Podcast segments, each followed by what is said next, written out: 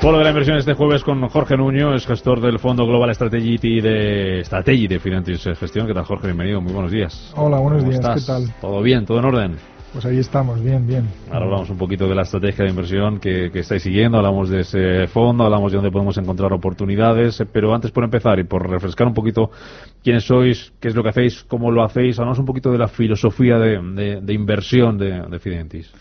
Bueno, nosotros somos una gestora independiente eh, que está enfocada sobre todo en productos pues de, de, que tienen un perfil pues más conservador de lo que es la preservación de capital. Tenemos una serie de estrategias tanto en Iberia globales como específicas en el sector financiero y de acciones europeas.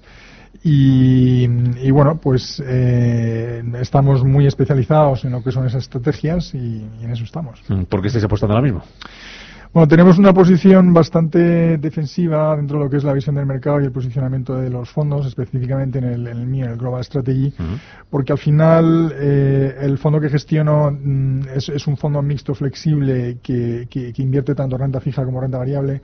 Y al final en este tipo de fondos lo importante es hacer bien la, la rotación de activos, ¿no? a lo largo del ciclo estar posicionados eh, en el momento justo en un activo u otro. Entonces, desde ese punto de vista, eh, nosotros la tesis de inversión básica que estamos manejando es que eh, el, el, el, ciclo tiene mucho riesgo, que lo que es el crecimiento de cara a la segunda mitad del año y el 2020, pues el riesgo de recesión está aumentando y vemos pues que parte de las alzas que hemos visto en la bolsa en la primera mitad del año pues no están muy justificadas. Hemos visto una expansión de múltiplo muy importante al tiempo que hemos visto una eh, rebaja de las estimaciones de, de, crecimiento de beneficios para este año y eh, al tiempo en el que los fundamentales pues no terminan de mejorar. O sea, yo creo que los mercados siguen eh, descontando una expectativa de mejora en China, de mejora en Europa, de una desaceleración suave en Estados Unidos que yo creo que eso cada vez está más cuestionado, tanto por los datos que hemos visto en los últimos meses como por todo el incremento de la tensión comercial de este último mes,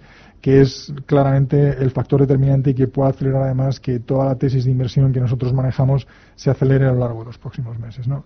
Entonces, con eso lo que nosotros lo que estamos viendo es que eh, eh, el, el escenario principal que manejamos es realmente un riesgo de mayor deterioro en los beneficios. Entonces, esa combinación entre lo que es el deterioro de los beneficios y una normalización del múltiplo que se ha visto, si quieres, eh, muy contaminada por una expectativa que nosotros creemos no se va a cumplir en la primera mitad del año, eso al final lo que nos eh, sugiere es que los mercados de renta variable pues tienen un potencial de caída relevante. Entonces, eh, desde el punto de vista del posicionamiento del fondo, pues tenemos una posición neutral con un sesgo corto en renta variable y eh, en renta fija estamos en posiciones pues muy muy eh, de muy poco riesgo uh -huh. y donde está primando realmente la liquidez del fondo ¿no? ¿En qué porcentaje estaríamos hablando de, invertido el fondo en, en, renta variable en renta fija y dentro de la renta variable que estés mirando con especial cariño? Sí, o sea, realmente el, el, el fondo tiene mucho de flexibilidad, realmente es un fondo que tiene una vocación de retorno absoluto, con lo cual eh, para tener una idea en renta variable pues tenemos una exposición bruta, es decir, tenemos una cartera de renta variable que está entre el 15 y el 20%, pero tenemos posiciones cortas que, contra, que contrarrestan, si quieres, esa exposición alrededor del 20%. Es decir, que ahora mismo tenemos una exposición neta en renta variable negativa, y, eh, pero tenemos una cartera. ¿no? Luego, en renta fija tenemos una exposición aproximadamente del 70%, pero dentro del 70% realmente casi el 30% es liquidez. ¿no? Uh -huh. Y el resto de cosas son cuasi líquidas, exceptuando un pequeño nicho donde tenemos una generación de rentabilidad vía lo que es el cupón de los bonos que tenemos que, que, bueno, tienen algo más de riesgo, pero nos generan una rentabilidad interesante, ¿no? Y, y, entonces, pues, pues como puedes ver, es una cartera que es muy defensiva, que tiene un sesgo a lo que es la preservación de capital, pero que al mismo tiempo está haciendo una apuesta a esa hipótesis que te comentaba antes de potencial caída en los mercados de renta variable. ¿no? Además de ese Global Strategy eh, que estamos hablando, eh, ¿qué otros productos bandera tenéis en la gestora? Me decía ahora, decía ahora Luna cuando se iba que el, que el Iberia nos está funcionando muy bien.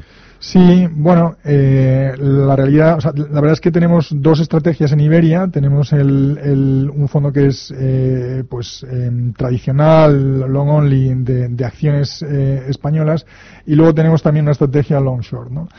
Entonces, son dos productos que yo creo que mm, la fortaleza realmente está en la calidad del análisis, el equipo que hay de, de, analistas es, es, muy potente, con un estilo de inversión que es, además, yo creo que, pues, relativamente eh, pues eh, peculiar que tiene sus ventajas. Es una es un estilo de inversión que está basado en lo que es el en lo que es el momentum fundamental y eh, en ese sentido pues el, track record es, es, excepcional ¿no? yo creo que además eh, la estrategia long short es una estrategia que no tiene muchas eh, que es muy especial porque realmente no hay no hay en España muchas parecidas en lo que son acciones españolas y la verdad es que lo que es la, la finalidad de preservación de capital y de retorno absoluto pues ha sido muy bueno en los últimos años. Mm, hablabas de un posicionamiento defensivo, nos contabas antes, eh, Jorge, entiendo que para perfiles eh, conservadores estamos hablando. Sí, claro, eso es. Mm, eh, hablabas antes también, señalabas, la subida de principio de año no, no, consideramos que esté justificada, del todo justificada. ¿Por qué? ¿Por qué han subido las bolsas entonces?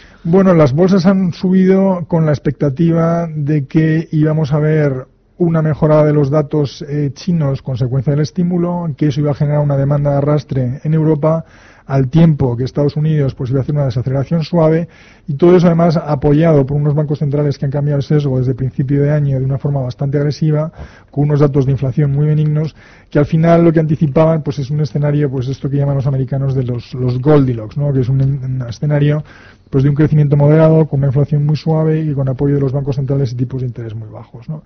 entonces esa expectativa yo creo que es un poco lo que ha estado alimentando pues eh, toda la subida en los mercados pero nosotros pensamos que es, equivocada, porque realmente eh, esa expectativa de crecimiento moderado cada vez está más amenazada y además yo creo que los datos, lo que son un poco las, las tripas de los datos que hemos visto en la primera mitad del año, no da la sensación que vayamos a ver una aceleración desde aquí.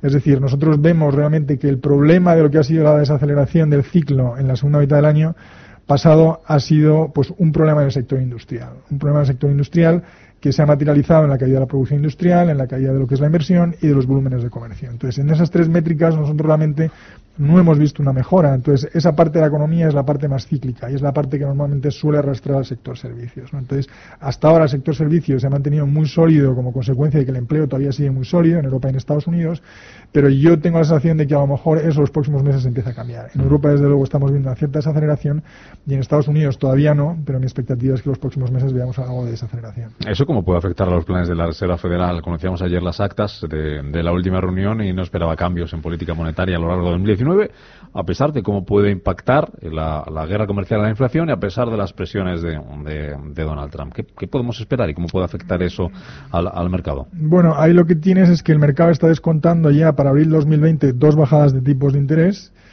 que es muy sustancial, mientras que la Reserva Federal pues mantiene un poco la, posición esta que hemos visto ayer de, pausa, ¿no? Como dejando la puerta abierta incluso a que si, oye, las cosas se calman y tal, pues en 2020, 2021 quizás hay margen para seguir subiendo los tipos de interés, ¿no? Es un poco esta discusión entre medio ciclo, final de ciclo en Estados Unidos, ¿no? Pero bueno, la realidad es que eh, eh, la Reserva Federal eh, sigue más lo que es la evolución de las condiciones financieras de los mercados que los propios datos reales, porque si no, no tiene mucha justificación que, hayan cambiado el sesgo de una forma tan radical en tan poco tiempo. Es decir, la Reserva Federal ha pasado de estar diciendo a finales del año pasado que los tipos de interés estaban lejos de la posición neutral a prácticamente decir que el ciclo se ha acabado. Con lo cual, pues te da un poco la sensación de que incluso ellos mismos tampoco están muy claros ni saben muy bien dónde tienen los pies puestos. En, en, este escenario, por terminar, Jorge, a vuestros clientes, a los inversores, ¿qué, qué les estáis recomendando? ¿Qué les estáis diciendo?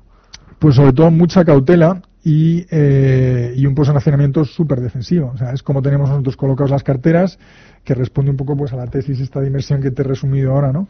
Y en ese sentido, pues eh, desde luego nosotros no queremos tener mucha exposición a renta variable en el corto plazo y eh, pues pues estamos en liquidez o con un sesgo. Que tampoco pasa nada por estar no no pasa nada. Y más todavía cuando a lo mejor la gente pues ha cogido parte de lo que es el rally de, de principio de año con lo cual yo creo que dadas las incertidumbres que se han disparado y los riesgos que estamos eh, pues viendo cada vez eh, pues eso que se hacen cada vez más visibles lo lógico es tener un poco de, calma. ¿no?